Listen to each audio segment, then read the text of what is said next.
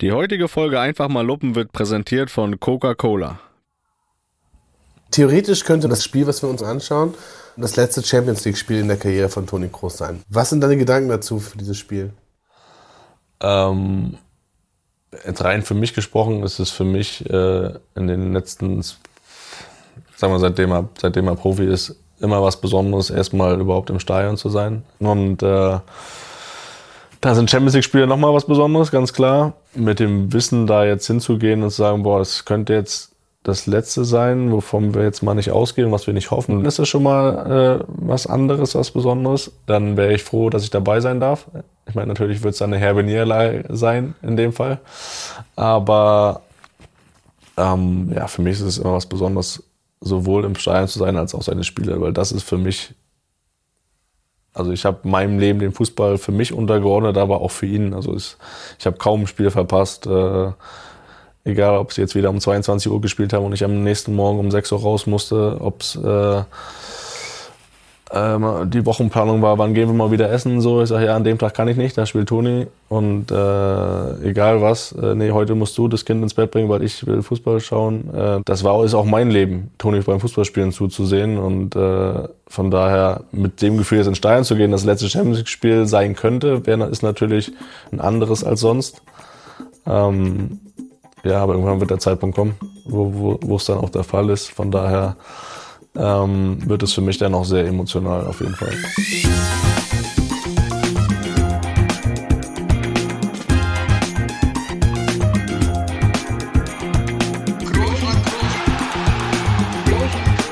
Kann man nicht leicht heben, über den drüber, rüber, weg, rüber, weg. Einfach mal luppen.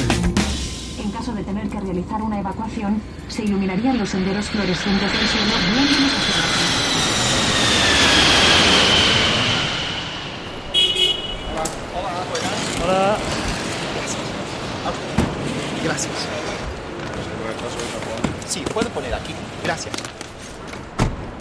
Bueno, hombre, tenemos que ir a nuestro hotel en la ciudad Gran Vía número 10. Ajá, Gran Vía 10. Sí.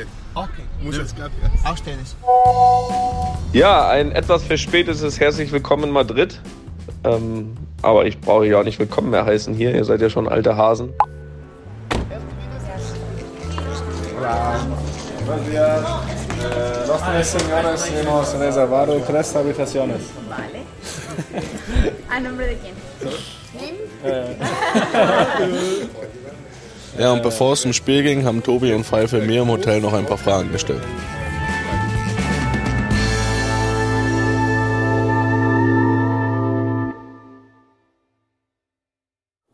Felix, wir haben in der letzten Luppenfolge ähm, von Michael Reschke gehört, dass er euch seit dem legendären Knabenturnier damals in Neubrandenburg ähm, am 4.1.2003 auf dem Schirm hatte. Am 4.1.2003 warst du noch nicht mal 12 und Toni war gerade mal 13. Oder ist gerade 13 geworden, glaube ich, an dem Tag. Das Mhm, an dem. Tag, ja. Durfte er spielen? Ja, das war, hat, sich keiner, hat sich keiner mehr beschwert im Nachhinein, von daher ging das wohl noch. Auf jeden Fall, das ist jetzt 20 Jahre her. Was hast du eigentlich letzte Woche gedacht, als er mit, diesem, mit dieser Anekdote kam? Du bist ja sofort drauf gekommen. Ja, erstmal sind das so Tage, da können, glaube ich, nochmal 20 Jahre verge- vergehen. Da wirst du sofort wissen, was an diesem Tag war. Das war so diese erst, das erste große Highlight für uns in unserer Fußballkarriere. Das erste Mal, glaube ich, vor 2.000, 3.000 Fans gespielt, was sich jetzt mittlerweile wenig anhört, aber in dem Alter von 11, 12, 13 Jahren äh, war das ein absolutes Highlight. Und wir aus unserem kleinen Greifswald, oder in dem Fall war es ja dann schon Rostock, äh, dann auf einmal gegen Mannschaften wie Borussia Dortmund und Leverkusen und Hertha gespielt haben. Das war so das erste Mal. Und dass wir das Ding auch noch gewinnen, äh, es war, es war so besonders, dass man, glaube ich, da ein Leben lang äh, dran zurückdenken wird. Und äh, wenn man, ja, dann kann man schon so sagen, dass da irgendwo, das so richtig losging alles. Und äh, jetzt sind wir hier. Und wusste man im Vorfeld, ist- war das so ein Turnier, wo man wusste, das sind Scouts, das sind, klar, weil die ganzen Mannschaften da waren, oder hat man damals noch nicht so darüber nachgedacht? Nee, das wurde so ein bisschen von uns ferngehalten. Da hat der Vater immer aufgepasst und ähm, das, das war immer noch einfach nur Fußballspielen. So, so ist man da rangegangen, ohne an das große Ganze zu denken und, oder an das ganz Große. Und dann, als man dann gemerkt hat, dass man auf einmal diese Mannschaften schlägt und dann äh, im Nachhinein hört, der und der hat angerufen, auch das, glaube ich, da haben wir nicht alles erfahren, wer da noch alles angerufen hat. Da war wirklich so der Moment, wo das alles so ein bisschen in die Richtung äh, leistungsorientierter, professioneller ging. Und ähm, ich habe äh, jetzt, wo wir darüber sprechen und auch letztes Mal mit Michael Resch darüber gesprochen haben, äh, ist das so, man hat nie bewusst darüber nachgedacht, wann das so richtig losging. Man denkt dann immer an die Profikarriere und Jugend war, war zwar gut, aber alles hin und her. Aber ich glaube, das war so der Startpunkt, wo alles so richtig losging.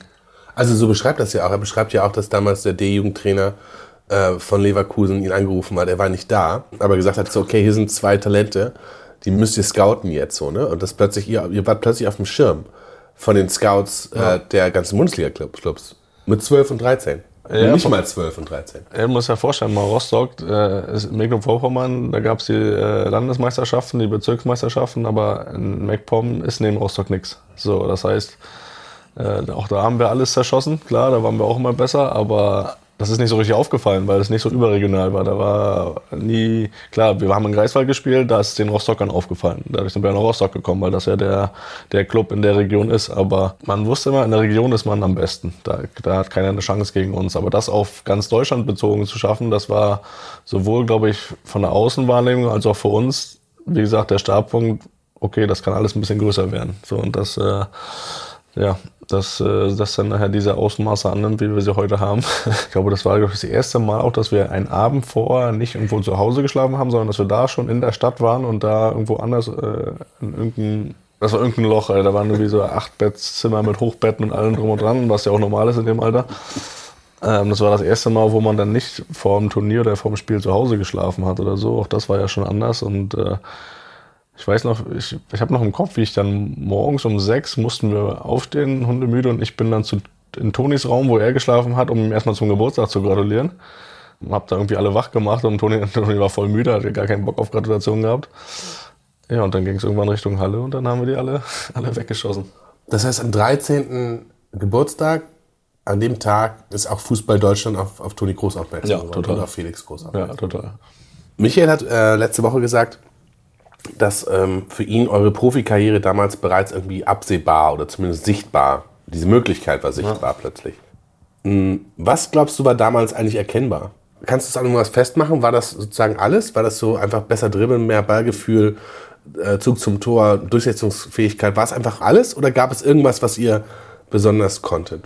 Ja, ich glaube schon, dass wir alles besser konnten als die anderen. Also sowohl von den Bewegungen, von den Bewegungsabläufen her, von der Technik, von der Beidfüßigkeit schon, vom, vom Schießen, von der Übersicht vor allen Dingen, dass du ähm, ja, dass dir das halt leichter gefallen ist durch das ganze Training natürlich auch, aber auch durchs Talent, klar, und dass du anderen immer einen Schritt voraus warst, sowohl im Kopf als auch in den Beinen. Für uns war es einfach auch weiterhin nur Spaß. Jetzt haben wir das Turnier gewonnen und die nächste Woche ging weiter und wir haben wieder alles zerlegt und haben einfach Spaß dran gehabt. So, ne? Und es ging halt leicht von der Hand. Ja. Und diese Leichtigkeit, das ist die Erinnerung. Es ging leichter. Ja, es ging leichter und du hast das Gefühl, du bist besser und das hast du dann auch jeden Tag gezeigt, ohne dir großartig auch Gedanken darüber zu machen oder auch die ganze Zeit sagen, ich bin besser, ich mache einfach. Und das ist ja, was irgendwann verloren geht. Äh, Das merkt man ja, wenn man Richtung Profibereich gehst. Kannst, kann man bei vielen sehen, so die ersten Spiele, da machen die ein Tor und, und äh, haben noch nicht so diese Aufmerksamkeit von anderen. Alles ist leicht und dann kommt irgendwann, äh, oh, der ist aber gut und jetzt erwarten wir aber von dem die Tore und so. Und dann ist, kommt der Punkt, wo du sagst, okay, jetzt, jetzt hast du Widerstand. Ne? Von daher die Leichtigkeit, sich zu behalten, ist da schwierig, aber ähm, ja, im, im Jugendbereich ging so viel über Leichtigkeit und Spaß. Ähm, und das fühlte sich einfach leicht an. Ihr habt ja beide über 25 Jahre, ne, solange ihr eigentlich denken könnt, für den Fußball gelebt. Für den Fußball gegessen, geschlafen, gereist, verzichtet. Also alles hat sich danach eigentlich orientiert. Ne? Jetzt mal, bevor wir auf Toni kommen, vor anderthalb Jahren hast du, wie wir auch alle bei Luppen wissen, deine Fußballkarriere beendet. Wir waren ja mit dabei. Wie fühlst du dich heute? Wie geht's dir? Richtig gut, richtig gut. Ich, äh, man muss das immer unterscheiden. Das heißt nicht, ich bin froh, dass ich aufgehört habe und nicht mehr Fußball spielen muss. Das ist, ist nicht der Fall. Aber ähm, wir haben gerade über Leichtigkeit gesprochen. Und äh, Leichtigkeit heißt ja auch Freude am Leben und glücklich sein. Und äh, ich habe ähm, einen gewissen Punkt gemerkt, dass ich diese Leichtigkeit und Freude mit dem Fußball nicht mehr habe. Ähm, für mich war immer klar, wenn ich diesen Spaß und diese Leichtigkeit nicht mehr habe und nicht glücklich damit bin, dann machst du es zum einen nicht gut und äh, dann will ich das auch nicht mehr machen. Und ähm, trotzdem diese Dankbarkeit, die ich dem Fußball gegenüber empfinde, wird immer da sein. Ähm, ich habe für mich einen Zeitpunkt gefunden, wo mein Gefühl mir gesagt hat, dass es richtig ist für mich, für mein, für mein Leben und für meine Gesundheit ist Quatsch, aber einfach für meine Leichtigkeit, für mein Glücklichsein. Das habe ich zu keinem Zeitpunkt bereut. Und solche Gefühle kann ich mir vorstellen, die kommen ja nicht über Nacht. Es ist ja nicht so, dass man plötzlich weiß, jetzt ist es so, sondern es kommen so Vorboten, ne? es kommen so Momente. Mhm. Und es kommt ab und zu mal so ein Gefühl, so ein Zweifel oder so eine Schwere oder so. Weißt du noch, wann das angefangen hat? Ja, das, wenn, man, wenn man meine Karriere sieht, dann sieht man, dass ich viel äh, im Abschiedskampf gespielt habe, viel um Klassenhalt gekämpft habe, das sehr oft erfolgreich war, ähm, aber viel Kraft gekostet hat. Und da waren schon innerhalb so einer Saison Momente, ähm, wo man gemerkt hat, okay, es geht zwar auch um mich persönlich, aber du hast auch äh, Verantwortung für andere, für Mitarbeiter von den Vereinen, wo du spielst. Und ich habe immer für Vereine gespielt, äh, wo ich auch mit dem Herzen dran hing und äh, wo es dann einmal einfach auch um mehr ging als das, was auf dem Platz passiert. Und ähm, da gab es dann schon Momente, wo der Druck dann immer schon sehr groß war. Ähm, und ähm, klar, wenn das erfolgreich ausgeht, hast du immer wieder diese Momente, wo du sagst, wenn du so eine Momente überstehst, ist es ja noch geiler, so eine Momente zu erleben, die dann am Ende erfolgreich sind. Aber Kraft äh, kostet das ja dann trotzdem. Und ähm, ich glaube, man kann mit Lisa, man kann mit meiner Frau reden, die mich ja wirklich fast meine ganze Karriere begleitet hat. Äh, es gab oft das Thema, wo ich gesagt habe, boah, ich weiß nicht, wie lange ich das noch mehr mache, weil, weil das dann schon zwischendurch, äh, so hat der Ergo schon, schon äh, oft mal leer und ähm, das äh, konnte man immer wieder auftanken bis zu einem gewissen Punkt, aber dann ja, kam, wie gesagt, der Punkt, wo ich das gefühlt habe, dass, dass ich sie nicht mehr aufladen kann äh, und dass ich was anderes brauche. Dein ganzes Leben, wir haben eben darüber gesprochen, seitdem du sechs, sieben bist, ist bestimmt durch Fußball. Was du isst, wann du schläfst, wie du das machst, wann Training ist, all das ist, wird davon bestimmt. Und plötzlich ist das alles weg. Das hört sich erstmal wie eine große Befreiung an, es hört sich aber auch wahnsinnig scary an. Ähm, und auf diesen Moment null wieder neu aufzusetzen, das ist ja auch das, wovor man dann Angst hat, oder? Du stellst es viel leichter vor, deswegen hast du eigentlich keine Angst, aber du merkst relativ schnell, okay, es ist gar nicht so einfach, weil du hast danach gelebt, aber es wurde auch für dich gelebt. Das heißt, es wurde dir alles hingelegt, wurde alles für dich gemacht, du musstest dich um, um die wenigsten Sachen kümmern. Und jetzt musst du auf einmal selbst dir eine Struktur schaffen. Im Tages-, im Wochenablauf. Im, bei mir äh, mir hat es natürlich geholfen, dass wir mit Kind und so, dass man irgendwo schon. Das gibt Struktur. Das gibt ja schon Struktur, das gibt, gibt den Tagesablauf vor, aber ähm, das ist eine sehr, sehr schwierige Phase, wo ja auch schon sehr viele dran gescheitert sind ähm, und ich das jetzt auch nachvollziehen kann am Ende. Bei mir ist es jetzt natürlich sehr dankbar, dass wir den Podcast schon gestartet haben, dass ich da auch eine Sache habe, wo ich früher schon neben dem Platz eine Begeisterung für gefunden habe. Ähm, und das hat sich jetzt ja bis jetzt hin entwickelt, auch äh, im Fernsehen was zu machen. Das heißt, Fußball ist immer noch irgendwo mein Leben in einer anderen Rolle. Und ich bin viel selbstbestimmter. Das ist ja das, was man sich immer gewünscht hat. Dieses frei und selbst zu bestimmen, was ich wann mache. Das kann ich seit, äh, seit zwei Jahren. Und äh, das fühlt sich richtig gut an. Ich habe neulich mal wieder die Folge gehört mit Dirk Nowitzki. Mhm der darüber gesprochen hat, das fand ich das Beeindruckendste an dem äh, Gespräch, dass er uns nochmal gesagt hat, dass er eigentlich zwei Jahre zu spät aufgehört mhm. hat. Ähm, und er hat es damit begründet, dass, seine, dass sein Körper kaputt ist. Das ist natürlich eine Beanspruchung in der NBA, die ist noch mal, wahrscheinlich auch nochmal krasser als im Fußball, aber mhm. die ist enorm. Ähm, glaubst du für dich, dass du im richtigen Moment aufgehört hast? Sowas, glaube ich, kann man immer erst ähm, mit ein bisschen Abstand, den er ja dann auch hatte, äh, beantworten. Ähm, bei mir sind es jetzt ja wirklich knapp zwei Jahre. Ähm, und in den zwei Jahren kann ich wirklich mit großer Überzeugung sagen, dass ich es zu keiner Sekunde bereut habe. Und ich kann mir auch nicht vorstellen, dass dieser Moment kommt, weil ich auch viel erlebt habe und, und eine Dankbarkeit trotzdem weiterhin empfinde für das, was ich erleben durfte und dass ich alles auch investiert habe und äh, bei tollen Vereinen gespielt habe, mit denen ich mich heute noch sehr identifiziere und mit denen ich mitfieber und wo ich wo die einem das Gefühl geben, wenn man da hinkommt, alles richtig gemacht zu haben und die freuen sich, wenn du da bist. Und dieses Gefühl äh, lässt mich einfach zufrieden sein mit dem, was ich, was ich geschafft habe. Und wenn wir jetzt wieder ganz am Anfang gehen zum Knabenturnier, in dem Alter, wo wir da waren, hast du geträumt, Profifußballer zu werden. Und das habe ich geschafft. Das heißt, ich habe ich hab mir einen Traum erfüllt, den ich als Kind hatte. Und, und das behaupten zu können, ist das Beste, was es gibt. Und ob ich jetzt dann das noch ein Jahr länger oder zwei Jahre länger gemacht hätte, ist für mich da gar nicht entscheidend. Und ähm, ja, ich bin, bin froh mit dieser Entscheidung. Ich habe das Gefühl, das ist zwischen euch auch ein Thema, oder es ist ein grundsätzlich ein Thema im Sport. Wann ist der richtige Moment aufzuhören? Zum einen ist es das Ziel, äh, selbstbestimmt aufzuhören. Ja. Ähm, Also Nicht nicht, durch nicht, Verletzungen. Genau, nicht aus körperlichen Gründen. Das ist, glaube ich, ganz wichtig für die, für die Zukunft, für die Psyche auch. Dass man da selbstbestimmt einen einen Zeitpunkt findet. Das andere ist halt das Gefühl, was, was du aber nicht an dem Tag hast, wo du aufhörst oder wo du sagst, du hörst auf, sondern was, was ja auch ein Prozess ist, was ein Weg ist, äh, was sich aufbaut, was dann, ist ja eben auch gesagt, was dann mal mehr wird in einer Phase und dann wieder weniger. So, wenn es dann aber irgendwann nur noch mehr wird und immer mehr wird und nicht mehr weniger, dann kommt der Zeitpunkt, wo du, wo du das entscheiden solltest.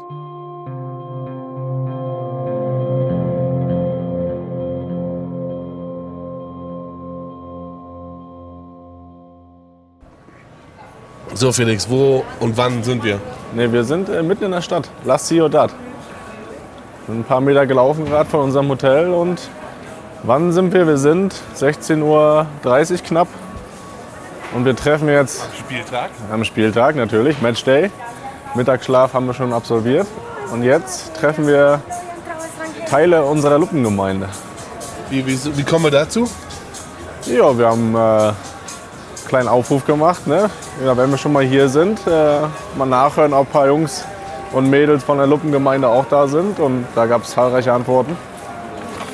Das äh, hat mich natürlich wieder gefreut und äh, haben uns verabredet. Ne? Es ist fantastisches Wetter, 20 Grad und Sonnenschein. Hier ist schon richtig Frühling. Ja, muss man ja auch sagen. Ne? Also allein wegen dem Wetter hat es sich schon lohnt herzukommen. Oder? Scheiß mal auf Fußball. Wir genießen jetzt einfach das Wetter. äh, aus Berlin ne? sind wir jetzt in letzter Zeit nicht so schönes Wetter gewöhnt. Deswegen von daher hat es sich jetzt schon gelohnt. Ein paar Leute haben sich schon gemeldet um 13 Uhr, dass sie im Plätzchen schon, schon die Handtücher rausgelegt haben auf dem Place Major. Ja, stark. Da sind Die allerdings die Deutschen, genau, die Deutschen halt. Äh, da sind aber auch die Engländer, die können auch Handtücher rauslegen. Ja, ja, das stimmt. Denn da treffen sich auch die ganzen Reds. Mal gucken, was da gleich für eine Stimmung ist. Gestern Abend waren wir schon mal da. Da war schon pro forma eine ganze Menge Polizei. Ein paar Liverpool-Fans haben wir gesehen, aber äh, die sind ja auch bekannt dafür, dass sie am Spieltag in der Stadt da immer ordentlich unterwegs sind. Aber wir haben ja gute Erfahrungen mit Liverpool, ne? Und was erwartest du heute Abend? Das ist immer, ich finde das immer schwierig zu sagen bei so einem Rückspiel. Wenn es schon ein Hinspielergebnis gibt, dann äh, gerade bei so einem 5-2 auswärts gewonnen, ist natürlich eine Hausnummer. Da sind die erwartungen natürlich klar, dass es ein Weiterkommen gibt. Aber gerade da finde ich so ein Ergebnis, ein direktes Ergebnis immer schwer vorauszusagen. Ähm, ich sage ja, es gibt einen Unentschieden. Ein 1-1, 2-2, da, da würde ich mich jetzt mal drauf festlegen. Sollte uns ja reichen. Das sollte uns reichen. Ja. Und ich bin ja mit meinen Tipps nicht so schlecht gefahren in Das letzter stimmt. Zeit. Das stimmt. Ja, und die Madrilenios machen das, was Madrilenios machen. Siesta. Die Stadt ist voll, naja, eher Fiesta. Ne? Ein, ja, Fiesta, aber eigentlich ist doch jetzt Siesta-Time, oder? Ja, aber die Stadt ist voll. Ähm, es wird eigentlich rund um die Uhr ein kleines Bierchen getrunken. Und äh, Tapas gegessen. Und jetzt Ja, und sind wir, wir auch gleich da. und wir haben unsere Tradition auch beibehalten. Ne? Du, du hast das Trikot an, ich nicht. Äh, aber glaube, Pfeife hat sich rasiert, das ist immer wichtig. oh ja, Das, ähm, auch nicht, passiert auch nicht oft. ja, aber das ist immer wichtig beim Spiel. Das ist, ich glaube, das ist genau die Konstellation, mit der Ja. wir bisher nur gewonnen haben. Tobi hat das Trikot an, ich nicht und Pfeife hat sich rasiert. So ist das. Wir sind schon wieder auf dem Weg zum Champions League-Titel. Wir gehen jetzt hier durch eine Gasse, die heißt Pasadizo de San Ginés. Und San Ginés ist bekannt dafür, dass es die besten Churros in der Stadt gibt. Churros? Chocolateria San Ginés. Ja, gut, Churros. Und wir wollen jetzt mal gucken. Wir sind noch ungefähr 50 Meter entfernt. Noch ist Pfeife ganz ruhig hinter uns und hält das Mikro und konzentriert sich auf den Ton. Äh, Jetzt wird Musik gemacht hier an der Seite. auf extra für uns wird noch gesungen hier. Noch 30 Meter bis zur Chocolateria San Ginés. Pfeife, wie fühlst du dich? Boah, ich bin total aufgeregt. Seid ihr jetzt wegen mir hierher gegangen? Ist das eigentlich schon offiziell bekannt, dass du, äh, wenn du in Madrid bist, dass da Churros auf dem Pflichtprogramm stehen? Ja. Weil gestern Abend. Nee, ist noch nicht bekannt. Tatsächlich ist es so, beim letzten Mal, als wir waren, da gab's, haben wir hier Churros gegessen. Das stimmt, ja. Und dann ähm, gestern Abend sind wir hier in der Gegend rumgelaufen. Aber eher nicht bei dem, bei dem erstklassigen Laden, sondern eher so ein Dritt, drittklassiger, Ja. drittklassige Churros-Laden.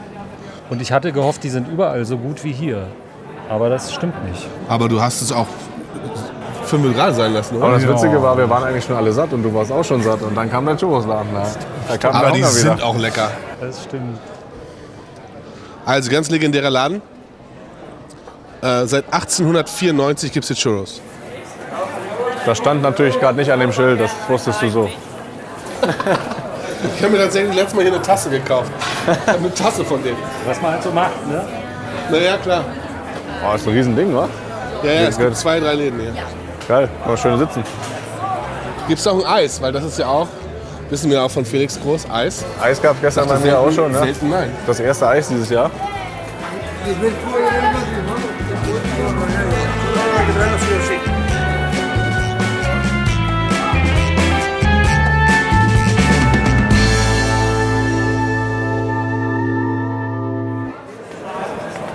Bar 39. Bar 39, wir suchen nach einer Bar 39. Ja, wir sind ja auf einem Riesenplatz. Man hört es vielleicht ein bisschen im Hintergrund. Es ist sehr viel los und es ist gemischt. Ne? Ein, paar, ein paar rote, ein paar weiße. Aber schon sehr viele rote, oder? Sehr viele rote, ja. Die Sonne brennt.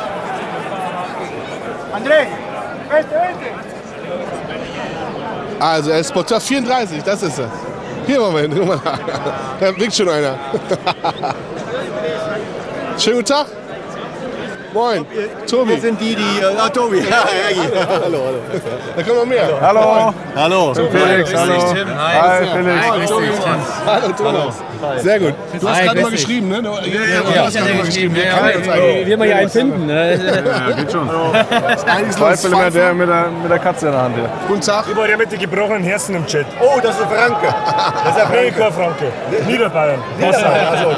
Hey, Felix selber Bier für Niederbayern. Ja, alles gut, ich trinke aktuell nicht. Das heißt, es ist die einzige Enttäuschung des Tages. Ich nehme es gerne. Aber es ist herrlich, oder? Ja, wunderbar. Aber seid ihr alle jetzt extra, seid alle aus Deutschland angekommen? Oder? Ja, ja, gestern schon. Ja. Erzähl mal, wir müssen wir mal durchgehen jetzt. Wir kommen aus Trier. Ihr seid zu dritt. Wir sind zu dritt. Ja. Und ihr kommt aus Trier. Wir sind beide Hertha-Mitglied. Ist das ein Problem? Oder, äh, Für heute nicht. Ab morgen wieder. wir wollten quasi unseren nächsten Gegner mal studieren. Aber weißt du? die Einzige aus Trier, die Hertha-Mitglied sind. Ja, das glaube ich. Ich war schon zwei, drei Mal hier. Ähm, aber natürlich bei so einem Spiel wollten wir unbedingt hin. Ja, ist klar. Die Atmosphäre ist ja überragend hier. Wir waren schon zweimal im Stadion. Ne, einmal im Stadion. Ne? Einmal im Stadion. Ja, ist ja überragend. Ja, Das Stadion an sich ist überragend. Ja, bei so einem Spiel ist immer noch mal extra die Stimmung so. Hundertprozentig. Hundertprozentig. Nicht wenn du 14 Uhr Samstag gegen Espanyol spielst, ist glaube ich nicht so, aber heute ist noch mal was anderes. Liegt natürlich auch an den Gästefans. Das ist natürlich sensationell, Ja, das ist was klar. die hier abfeiern. Ja. Klasse. Ja. Das ist klar. Prost. Ja, Prost. Ja. Ich habe mir extra ein großes Trikot eingezwungen. Bitte? Das haben sie mir verkauft als getragenes Trikot vom Toni. Aber dass der da reinpasst, passt ich fast nicht rein. Doch, da passt er rein. Du bist Michael, nee. Lukas, Luca, du bist Michael. genau. Ich hab dir eine E-Mail geschrieben. Dann Tobi, moin. Hi. Sergej. Wie? Sergej. Sergej, Tobi, hi. Hallo. Ach so, ihr seid ein Felix, hallo. Genau. Hi. Ja, und wir sind ja die ganze Zeit, fragen wir uns, ob das vielleicht nicht Tonis letztes Share, aber, aber ich glaube, heute wird nicht das letzte sein. Nein, heute nicht. Nein, heute nicht. Was denken Sie denn, wie es ausgeht? Ja, also äh, Felix hat eben gesagt, sein Tipp war unentschieden, 1-1. Ja, aber eins ist klar, Tore müssen fallen. Ja, also Liverpool kann ja nicht einfach mal sagen, wir gucken mal, was passiert. Ne? Wir müssen ja. Dein Tipp? Ja, Ich kann mir schon vorstellen, dass, dass Liverpool 1 vielleicht sogar 2-0 in Führung geht, wie im Hinspiel, kann ich mir schon vorstellen. Aber ich verfolge Real Madrid auch regelmäßig und die Mentalität, die dieser Verein hat, ist einfach unfassbar. Ich sage 3-2 Real. Das wird auf jeden Fall ein guter Abend dann. Äh, Für, für alle im Stadion, ja, absolut. Ja, ja. Cool. Hörst du einen Podcast manchmal? Ja, immer. Ich bin mit meiner Schwester draufgekommen. Ah, echt? Die, ist, die hat mich eigentlich zu Real gebracht, weil die ist über Toni-Fan.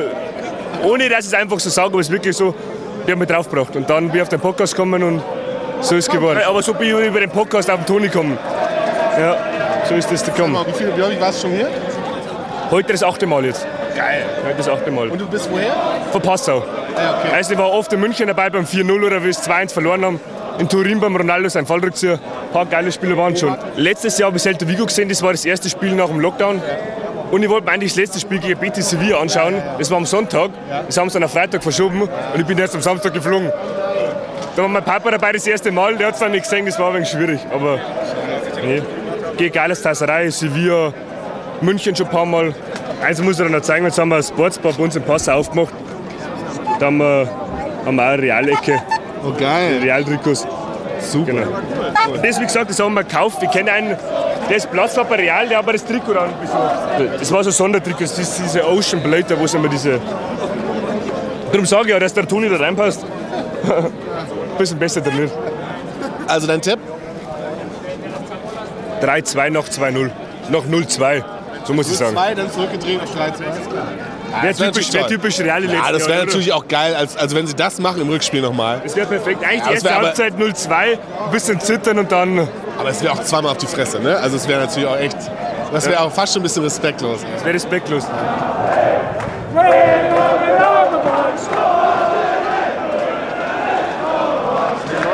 Glücklich. Das ist schön, zu, das ist schön das mal so mit, mitzunehmen, muss ich sagen.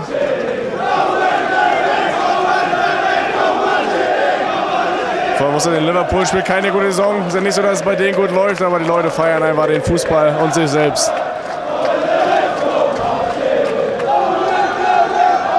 Aber die Sonne brennt. Und das Bier ist kalt. Das Bier ist kalt und die, die Rücken und die Bäuche sind rot hier bei den Engländern, wie man es kennt. Aber sie leben ihr Leben und das ist gut so. So. Ja, jetzt werden wir aktuell. Wir sind hier schon, beziehungsweise ich melde mich jetzt hier schon vom Spieltag, um genauer zu sein, schon direkt äh, nach dem Mittagsschlaf.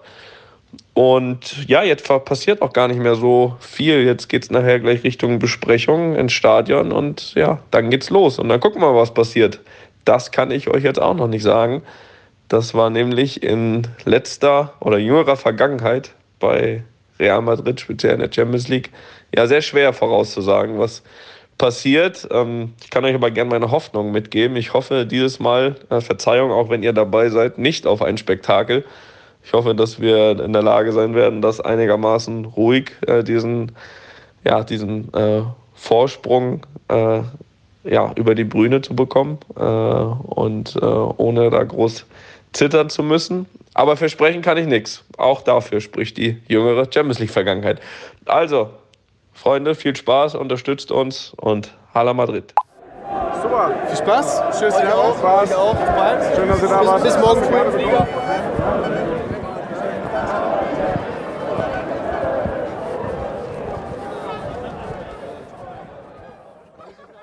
Erinnerst du dich daran, ähm, wann der Verein Real Madrid für euch beide als Jungs das erste Mal eigentlich Thema war? Weil weiter weg, Real Madrid als Rostock und irgendwie Greifswald geht ja nicht. Weißt du, wann du den Verein das erste Mal wahrgenommen hast als Kind? Ja, das war dann, als man, äh, als da früher mal Bundesliga geguckt und wir haben es schon erzählt, dann haben wir immer vom Videotext gesessen und allem drum und dran, als wir dann wirklich mal Premiere hatten, weiß ich noch, das war Sky-Vorgänger. Ähm, die haben irgendwann auch La Liga übertragen. So, und dann war es aber nicht für uns nachher halt immer Barcelona zu schauen, so mit Ronaldinho und so. Das war dann immer schon geil zuzuschauen. Wann aber war das ungefähr? Das, hm, boah.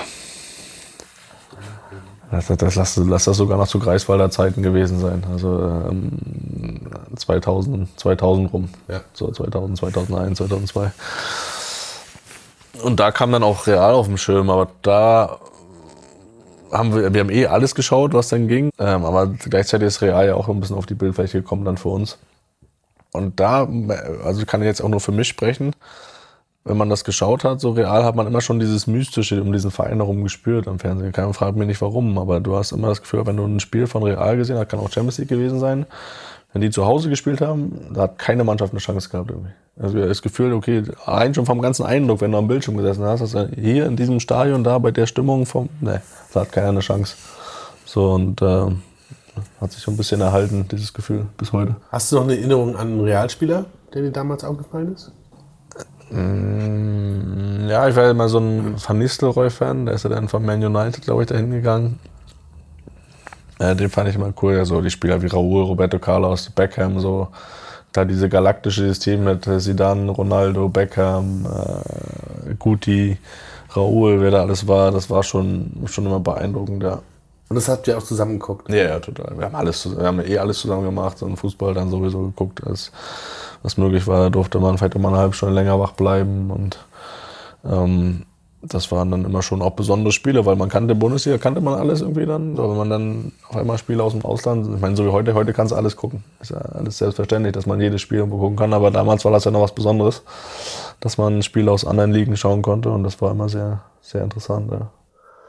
Okay, 2014. als es bei Bayern mit Toni zu Ende ging und die Nationalmannschaft die WM 2014 gewonnen hat. Weißt du noch, wann da zum ersten Mal der Name Real Madrid auftauchte? Also das erste Mal, dass ich davon gehört habe, war, glaube ich, relativ am Anfang des WM-Turnieres. Hm, Ich glaube, dass es relativ schnell konkret wurde, weil ähm, ist ja auch mittlerweile kein Geheimnis mehr, dass Toni ja relativ weit war mit Man United. Da kam ja dann der Trainerwechsel. Und äh, ich glaube, als dann so die ersten ein, zwei WM-Spiele richtig gut liefen und ähm, ging das mit Real dann relativ schnell. Ich habe, wie gesagt, das erste Mal davon gehört und dann am Ende des Turnieres war das dann schon fix, glaube ich. Da kam dann wieder zu Trage, glaube ich, einfach, dass äh, das Real immer schon diesen, diesen Mythos hatte, das der größte und beste und Nummer eins zu sein. Was für Toni immer eine Rolle gespielt hat. Er war in der Jugend immer der Beste. Dann sind wir zum besten Verein im Bundesland gegangen, nach Rostock von Greifswald. Dann war die Entscheidung, konnte er sich in Deutschland aussuchen, wo geht's hin. Da war Bayern München das Beste. Ist er nach, nach München gegangen. Und dann äh, war die Frage, okay, was geht jetzt noch besser? So, und dann ist Real Madrid. Und deswegen ist jetzt auch klar, äh, dass danach kein Verein mehr kommt. Was hast du damals Toni eher zugetraut? Für Real Madrid zu spielen oder im, allein im Ausland zu leben? Ich habe ihm nichts, beides, ich habe ihm beides zugetraut, das mit dem Spielen sowieso, wenn dann er das im Ausland leben, weil das für mich auch so weit weg war, Ja. also für mich persönlich. Ja, und weil das für mich auch noch so eine Phase war, ähm, wo das noch nicht so häufig vorkam, dass deutsche Spieler ins Ausland gegangen sind. Ne? So, klar, es gab immer schon mal auch in der Geschichte von Real gibt es ja auch ein, zwei. Aber ich glaube, so ein bisschen so in der neuen Zeit hat das angefangen damals mit Ballack, äh, als er zu Chelsea gegangen ist. Ähm, sonst waren wirklich ja, wenn du mal die Nationalmannschaften anschaust von Deutschland in, in diesen Jahren vor, äh, vor dieser Ballack-Entscheidung, haben eigentlich 99 Prozent der Spieler der National in Deutschland gespielt. So, ne? Und das, das, hat, das ging damit so ein bisschen los und das war, war alles irgendwie so ein bisschen unbekannt. Und deswegen für mich kam, war das wirklich immer so weit weg, dann, dann im Ausland zu leben und da zu spielen und da auch seine Leistung bringen zu können. Aber ich glaube, auch da kommen wir wieder auf das Thema, äh, sich nicht wirklich großartig den Kopf zu machen, die Leichtigkeit zu behalten, einfach das zu machen, was du kannst und darauf zu vertrauen. Glaube ich, dass das für mich ein größeres Thema dann war, darüber nachzudenken, als für Toni, ob er da jetzt leben kann oder nicht.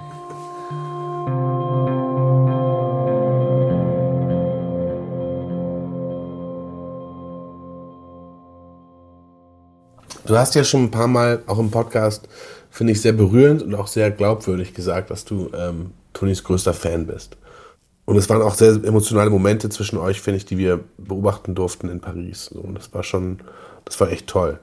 Also das sind ja deshalb so emotionale Momente, weil da auch viel Schmerz und viel Entbehrung und viel Distanz irgendwann überkommen wird in so einem Moment. Ne? Sonst wäre das ja nicht so mächtig und sonst wäre es auch nicht so emotional und so schön. Ähm, aber jetzt mal als dein größter Fan, mal was ganz nicht Emotionales, sondern du als Experte und dein größter Fan. ähm, was macht deinen Bruder aus fußballerischer Sicht so besonders? Ähm, dass er sich einen großen Teil von dieser Leichtigkeit, äh, die man im Jugendalter hat ähm, und hatte, dieses Gefühl zu haben, ich kann Sachen besser als andere, dass er sich das behalten hat. Ähm, das ist eine große Stärke, glaube ich, einfach ähm, vom Kopf her, aber einfach vom, vom Selbstverständnis her auch, ähm, sich auf sich selbst verlassen zu können egal was passiert, was für eine Situation, was für ein Druck von außen kommt, sobald diese, du auf dem Platz stehst und der Ball ist im Spiel, sich auf sich selbst verlassen können, auf die Qualitäten, die du hast. Weil ich glaube, die Qualitäten, die er hat, haben einige andere auch. Aber er kann sie halt Spiel für Spiel äh, auf den Platz bringen, weil er dieses Selbstverständnis und die Leichtigkeit sich behalten hat. Und ähm, das ist, glaube ich, woran viele, viele scheitern. Wo, wo ich auch teilweise dran gescheitert bin. Ähm, ich glaube schon, dass ich rein von meinen Qualitäten äh, auch noch hätte mehr rausholen können. Aber mir ist es halt nicht so leicht von der Hand gegangen. So, und äh, bei ihm ist es halt so, diese Qualitäten, die er unbestritten hat, die kann er halt immer wieder abrufen. Immer wieder über, über so einen langen Zeitraum. Äh, Keiner ist perfekt und es gibt auch schlechte Spiele.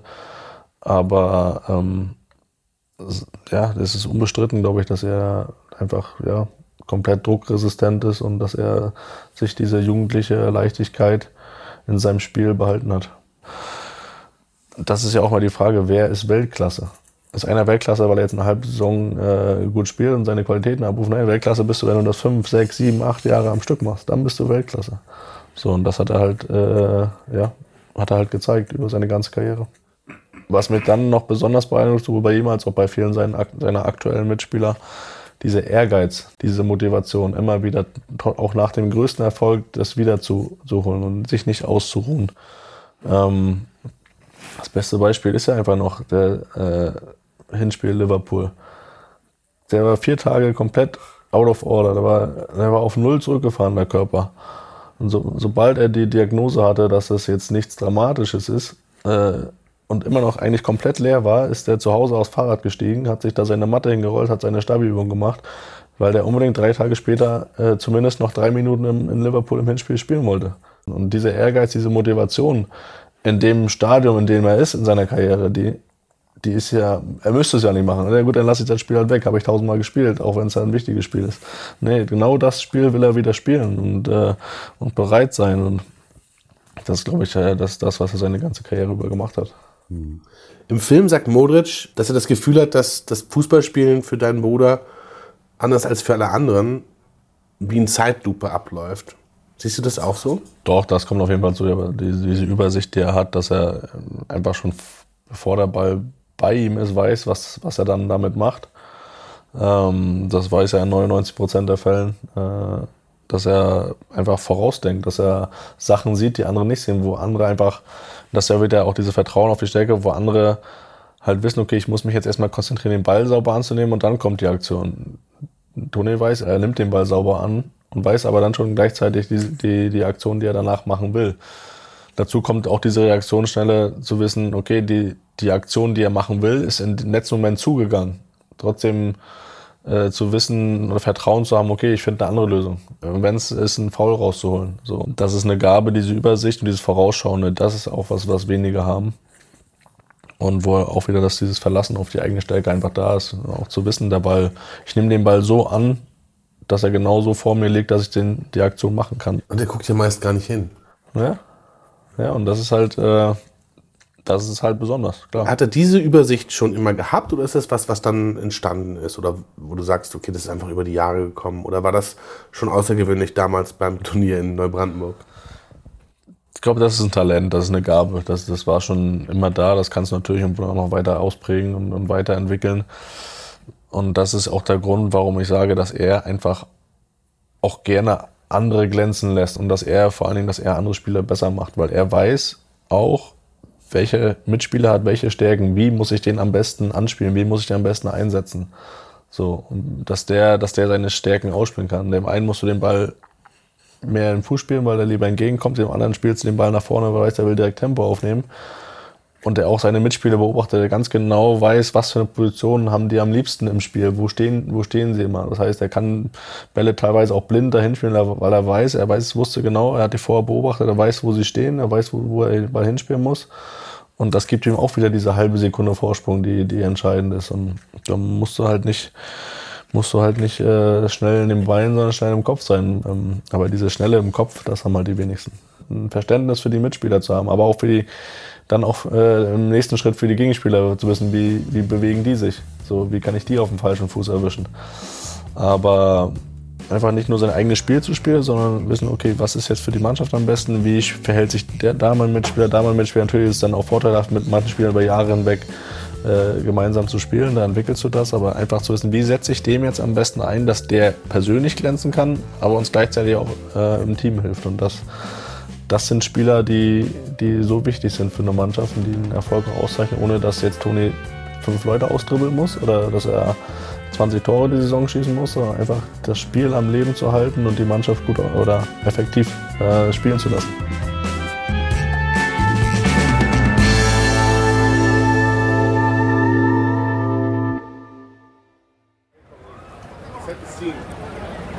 Wir sind jetzt aus dem Taxi ausgestiegen.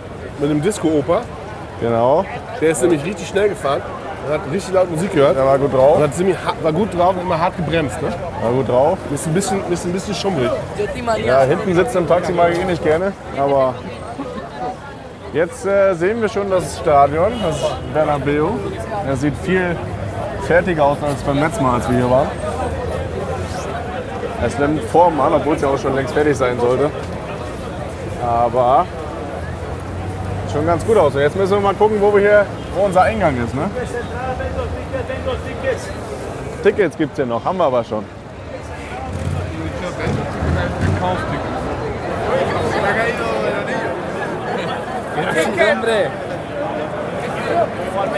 Ich glaube Tor 47, wenn ich auf der Karte gelesen habe. Ja, es müsste auf der anderen Seite sein. Ja.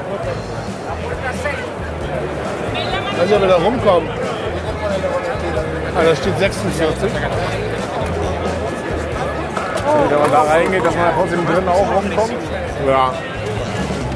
47, da ist 46. Wollen wir rein? Ja, ne? Allora, 47. Uh, 47 is in the other side. Ah, Uh, so you have all the way around? Ah, okay, so here is stop 46. Great. Also ganz rumgehen? Einmal ganz rum. Also wir halten fest, die Baustelle ist immer noch da, aber sie ist nur an anderer Stelle jetzt. Vorne sah das jetzt alles schon fertig aus, aber hier hinten ist noch nicht fertig. Die war aber letztes Mal auch schon die Baustelle. Aber vorne war auch noch Baustelle letztes Mal. Aber nochmal von der anderen Seite probieren. Aber tranquilo, tranquilo. Wir haben noch Zeit. Hoffentlich hat sie die Wahrheit gesagt. Ja, wir wollen die alle in der Viertelstunde jetzt im Stadion sein. Weiter, weiter, weiter außen, weiter außen, sonst kommen wir nicht.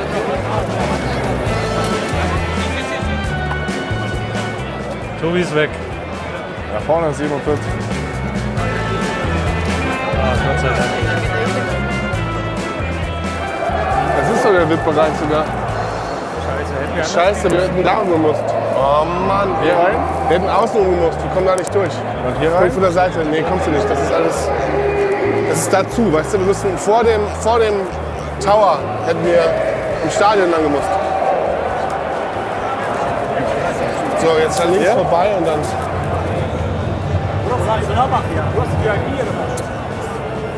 Ja, Gamana, gerne mehr fast.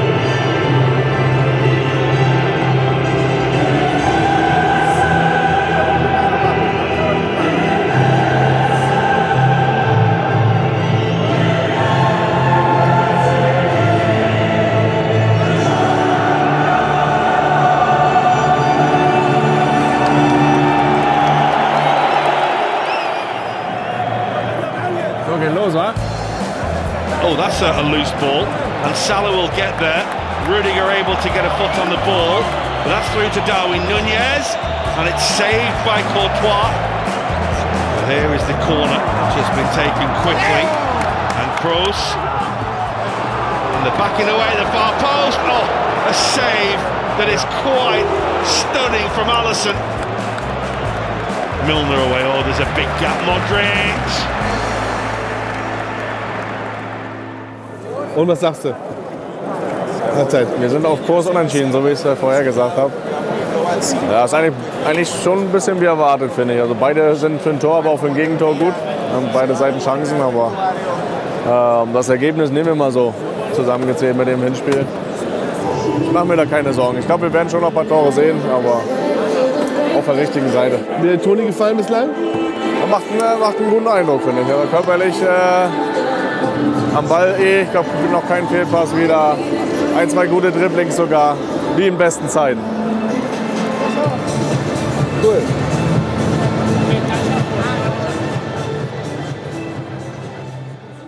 Im Großfilm sagt ein Sportjournalist, dass Toni bei Real Madrid in den letzten neun Jahren das System Groß etabliert hat. Dieses System bringt Ruhe und Ordnung in das Spiel von Madrid. Und ähm, er habe auch den anspruchsvollen Fans von Real Madrid das Gefühl gegeben, dass sie mit groß immer in sicheren Händen sind. Das, was er für eine Mannschaft bringt, ist erfolgreich.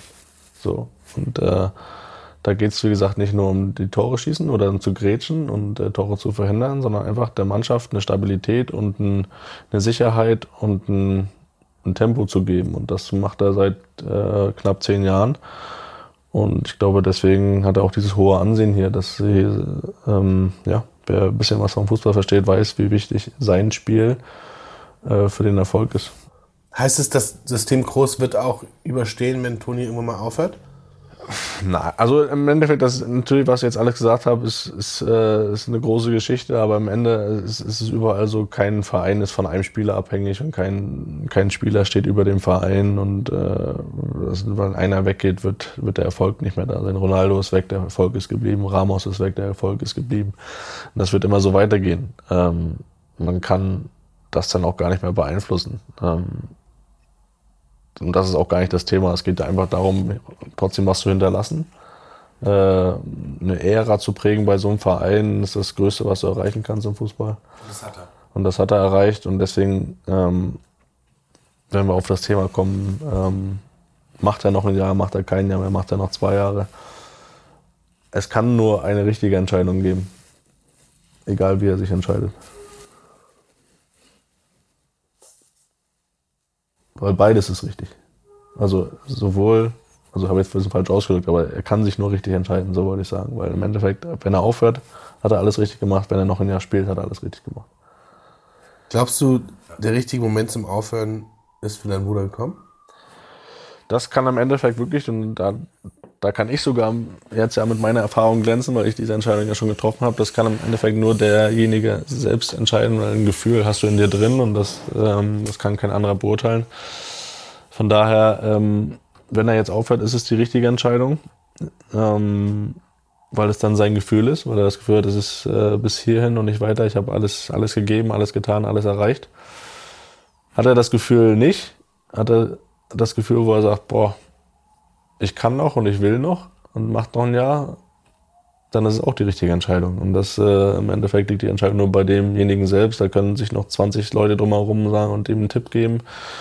Ähm, das musst du, dieses Gefühl musst du haben und sagen, hier ist gut und dann, dann höre ich auf. Ähm, und ich glaube, und so wie ich ihn einschätze, hat er keine Angst vor dieser Entscheidung oder hätte er auch keine Angst, diese Entscheidung zu treffen, aufzuhören. Ähm, aber ähm, das äh, kann ich selbst ich nicht beurteilen, wie, wie es da gerade in ihm aussieht. Ist das, glaubst du, dass es einfach wird für ihn aufzuhören? Nein, also äh, selbst wenn du das Gefühl hast oder wenn er das Gefühl hat, es ist jetzt der Zeitpunkt gekommen aufzuhören, das, das ist die einzige richtige Entscheidung, es ist nicht einfach. Weil, und das habe ich am Anfang gesagt, ähm, das ist die Erfahrung, die ich, dir, die ich dann teilen kann.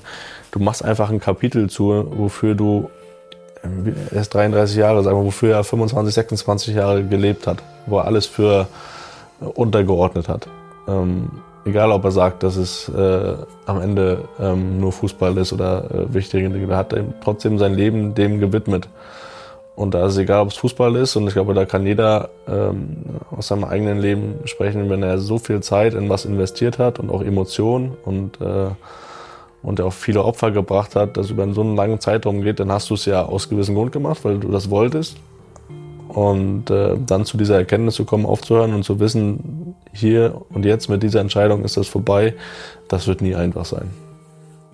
Und wenn es einfach wäre, dann, dann wären es keine guten 25 Jahre gewesen, weil dann hätte wäre irgendwas falsch gelaufen. Was glaubst du, wird Toni machen, wenn er seine Karriere beendet? Du hast vorhin gesagt, das Tollste für dich war, selbstbestimmt wieder zu sein. Gab es irgendwas Konkretes, was du gemacht hast? Keine Ahnung, bist du irgendwie, keine Ahnung, Waffeln essen gegangen? Oder gab es irgendwas, was du, was du gemacht hast, wo du sagst, so jetzt, damit zeige ich jetzt dir selbst und der Welt, dass Ja. du jetzt selbstbestimmt bist? Ja, man denkt, man macht dann alles anders als vorher so, ne? Aber ja, ich, klar, ich bin, ich bin in den Urlaub gefahren und habe den, hab den Urlaub im Urlaub verlängert. Was heißt, weil ich nicht begrenzt Urlaub hatte, sondern ich konnte selbst entscheiden.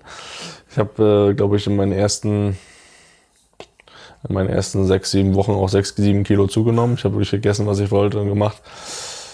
Ähm, das war so ein bisschen meine Rebellion gegen, die letzten 25 Jahre.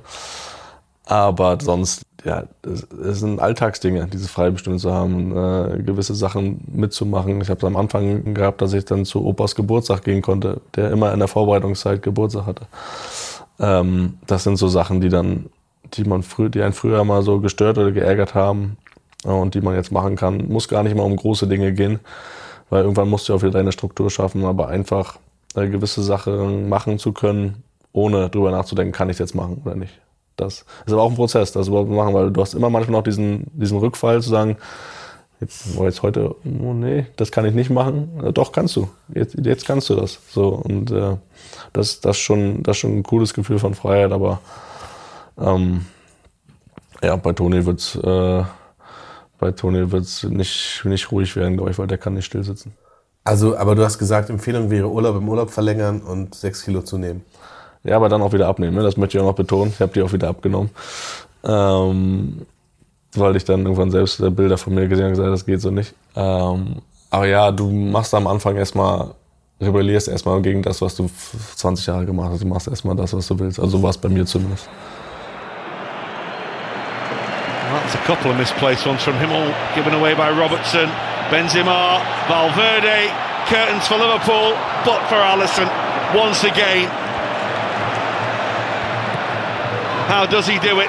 Time after time after time. And here's Vinicius Junior. Benzema. Well, they've had ample opportunity to put the nail in Liverpool's coffin tonight, haven't they? And they've not taken it. Oh, that's a brilliant turn as well. Vinicius Junior and it's Benzema who scores. From all the chances they've created, from all the good football, it's the scruffiest move of the night that leads to the first goal of the night and the goal that sees off Liverpool once and for all.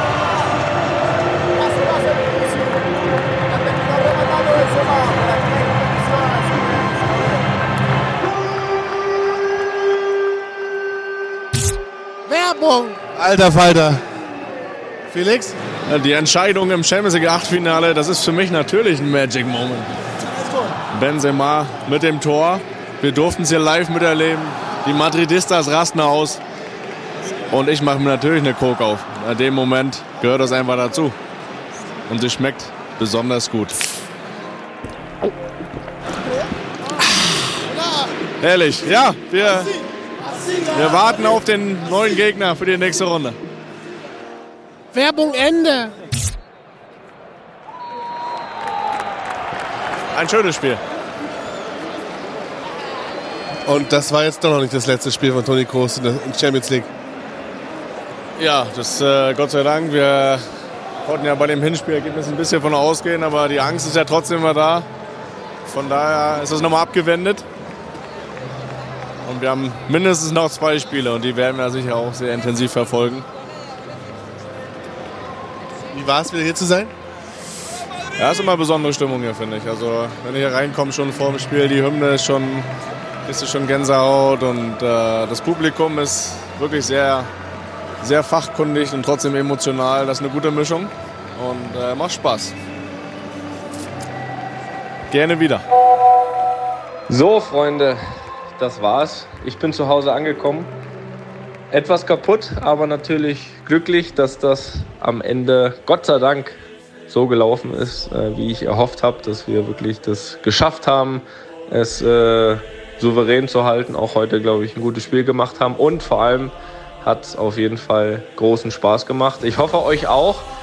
Das war doch ein recht nettes Spiel. Äh, ich hoffe, euch haben vor allem auch die gesamten Tage in Madrid hier Spaß gemacht. Und wann hört man schon mal You Never Walk Alone im Bernabeu? Äh, auch das war natürlich, ähm, ja, glaube ich, einmalig. Also, in diesem Sinne hoffe ich, dass ihr alle gut zurückkommt. Vor allem Felix, der morgen früh um 7 Uhr fliegt. Äh, toi, toi, toi. Und äh, ja, ansonsten gerne mal wieder. Ihr seid ja quasi mittlerweile Erfolgsgaranten. Also, ich hoffe, ihr habt eine schöne Folge gebaut. Ich höre es mir als äh, diesmal quasi als, als Luppen-Fan an. Strange. Also, in diesem Sinne, adios.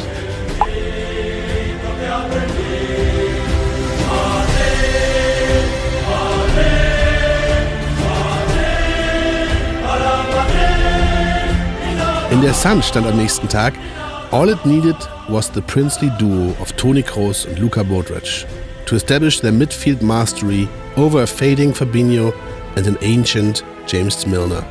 And Klopp's side never stood a serious chance. Lamarca schrieb, Kroos gab das Tempo vor, das Madrid brauchte. Er beherrschte das Spiel mit seiner Klasse und seinem Talent. Ein meisterhaftes Lehrstück im Dirigieren des Spiels. Er ist ein wahrhaft großer Spieler. Und in der El País hieß es, es war eine Freude für den Patrizier Toni Kroos, den Feldmarschall. Ein ideales Match für den Deutschen, ohne große Behinderungen und ohne Hin und Her. Zur ersten Geige von Kroos umzingelte Real das Team aus Liverpool. Mit der Würze von Vinicius, der Gelehrtheit von Kroos, der Aufruhr von Modric und der offensiven Expertise von Benzema führte Real einen geradezu knochenlosen Gegner vor.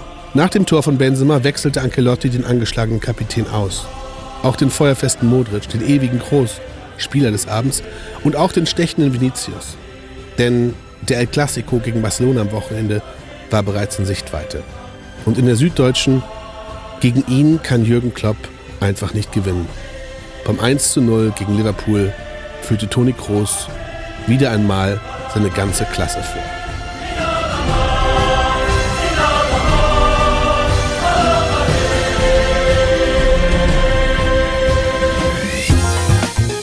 Einfach mal Lupen ist eine Studio Bummens Produktion mit freundlicher Unterstützung der Florida Entertainment.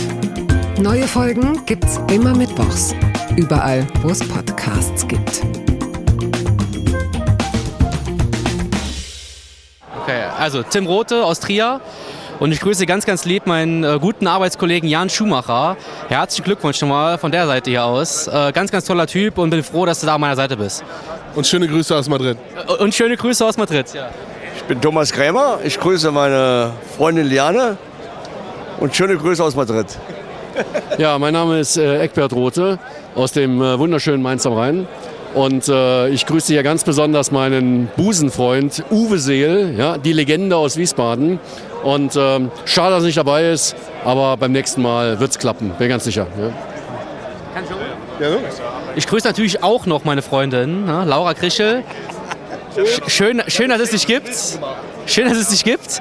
Und meinen sehr, sehr guten Freund Michael Nellissen. Ganz liebe Grüße an euch. Okay, mein Name ist Jonas. Ähm, ich würde ähm, meinen Kollegen und Freund Lennart Kessler grüßen. Äh, ich bin Marcel, ich würde meinen Dad grüßen. Der freut sich mit Sicherheit aus, äh, auf, äh, über sonnige Grüße aus Madrid.